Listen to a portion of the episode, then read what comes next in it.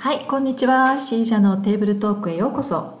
えー、お久しぶりでございます。先週末にですね2週間の休暇が終わって休暇ボケから覚めて日常生活に戻っています。大体ね日本のゴールデンウィークと同じ時期にオランダにはメイバカンスって呼ばれる休暇期間があってまあ小中高生は大体2週間。で夫は、えーとうちの場合はですけれども1週間の休暇が毎年あります。もうねすっかりコロナ規制っていうのは鳴りを潜めているオランダですので数年ぶりに急遽キャンプに行こうって言ってきました。えーとね、ヨーロッパのキャンプ場でキャンプしてる人たちの4人に1人はオランダ人やっていう噂が流れるくらい、えー、キャンプ好きが多いオランダなんですけれども数年前の某新聞社の報告によると実は7人に1人の割合だそうです欧州全体で見かけるキャンパーの7人に1人がオランダ人、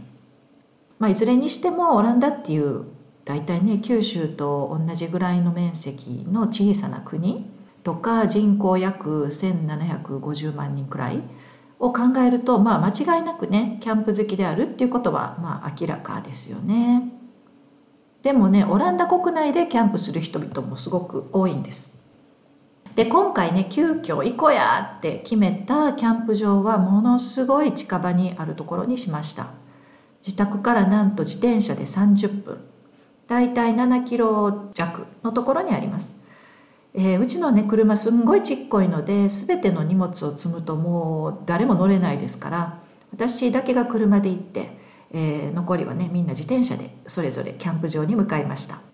え、そうねで最初はね3泊4日のつもりで出発したんですけど結局ねもうすごい楽しくって4泊してきましたね。でこの近場のキャンプ場なんですけれども結構広くてそのキャンプ場の中も3つのセクションに分かれていたんですね。まずはなんだっけ小さなロッジみたいな木で組まれたようなロッジみたいなのがある場所で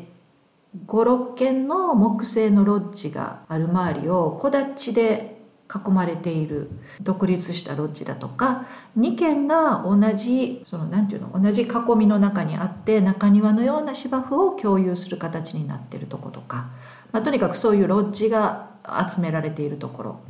で2つ目のセクションが、まあ、大体10メーター四方ぐらいの場所をやっぱりあの茂みでね囲まれて、でえー、隔てられてるものが56箇所。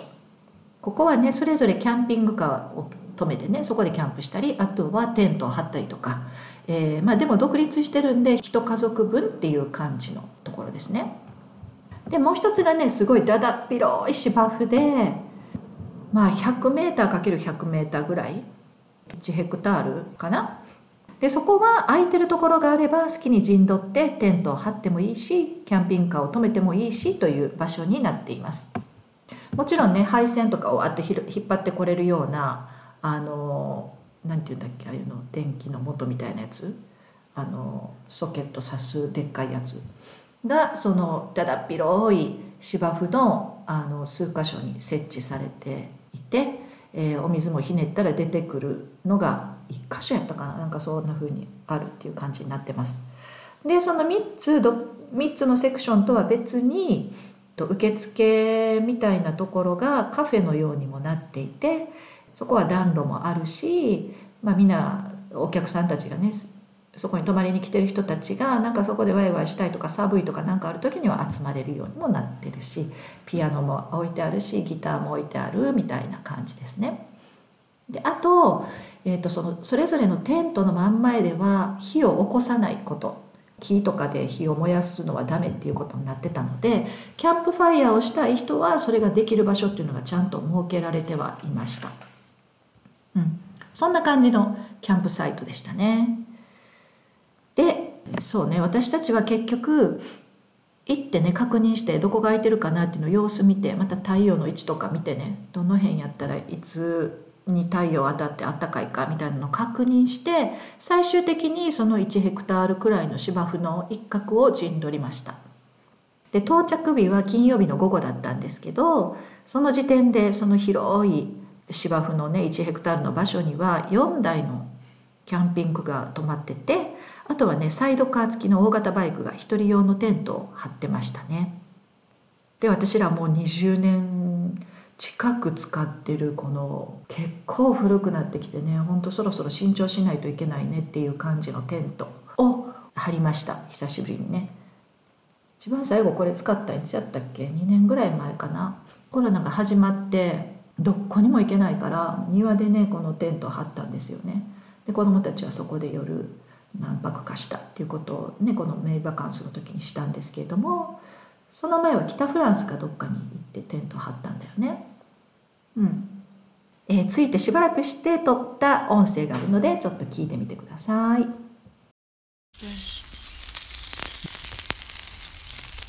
Dat we eindelijk weer kamperen. Wat vind je ervan? Het is fijn om weer te kamperen. Het beste wat er is. どうですか？数年ぶりのキャンプ楽しいです。でも虫暇でが嫌だ す。暇。虫が嫌だ虫が嫌だ、暇って花ちゃん本持ってきたのに？暇なの？うんだってランちゃんに卓球したくないし。ねピンポン卓球台があるから後でしましょう、いいよ。Sunny. や。OK うん。あのーあれでしたね。なんか着いてすぐ音声取ったかなと思ったらこれ初日はねサンギョプサルをしたんですけれどもサンギョプサルお肉をねじーっと焼きながらみんなでご飯食べながらお話ししてた時ですねコロナまではね夫は韓国出張がとっても多かったのであのこのサンギョプサル専用のお鍋をね向こうの韓国のクライアントさんにいただいて私よりも何度も韓国は行ってるからねあの調理法もいろいろ指南してくれたのがもう十数年前っていう感じですね。うん、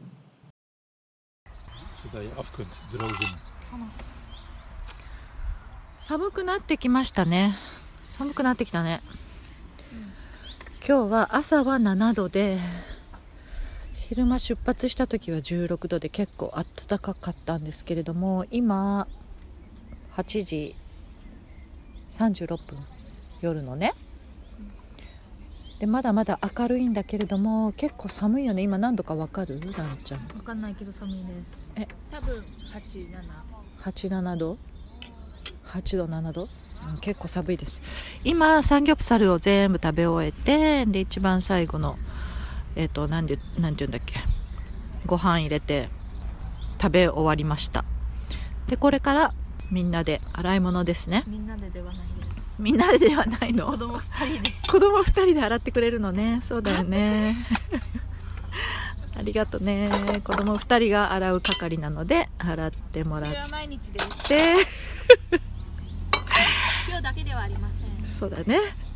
で夜10時になるともうあのこここのキャンプ場ではサイレントにしてくださいってことなのでみんな静かになって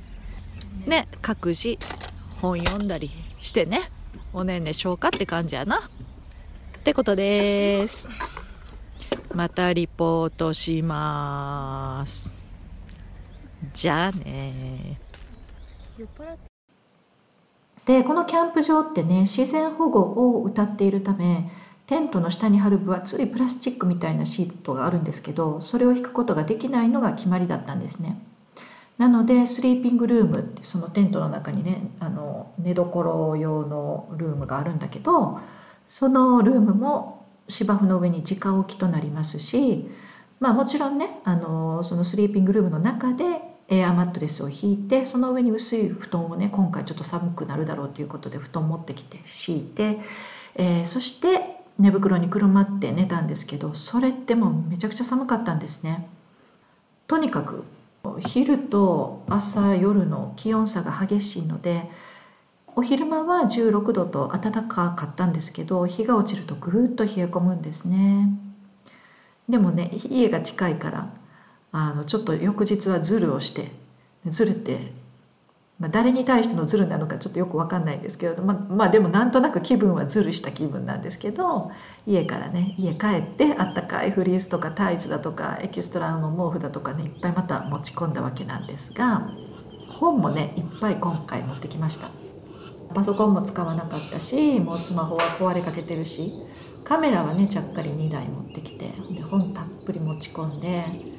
うん、毎日すごく楽しかったですね、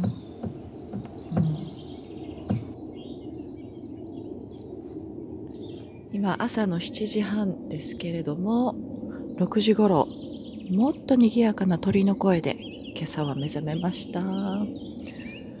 雲一つない青空が広がってますけれどもどのテントもまだ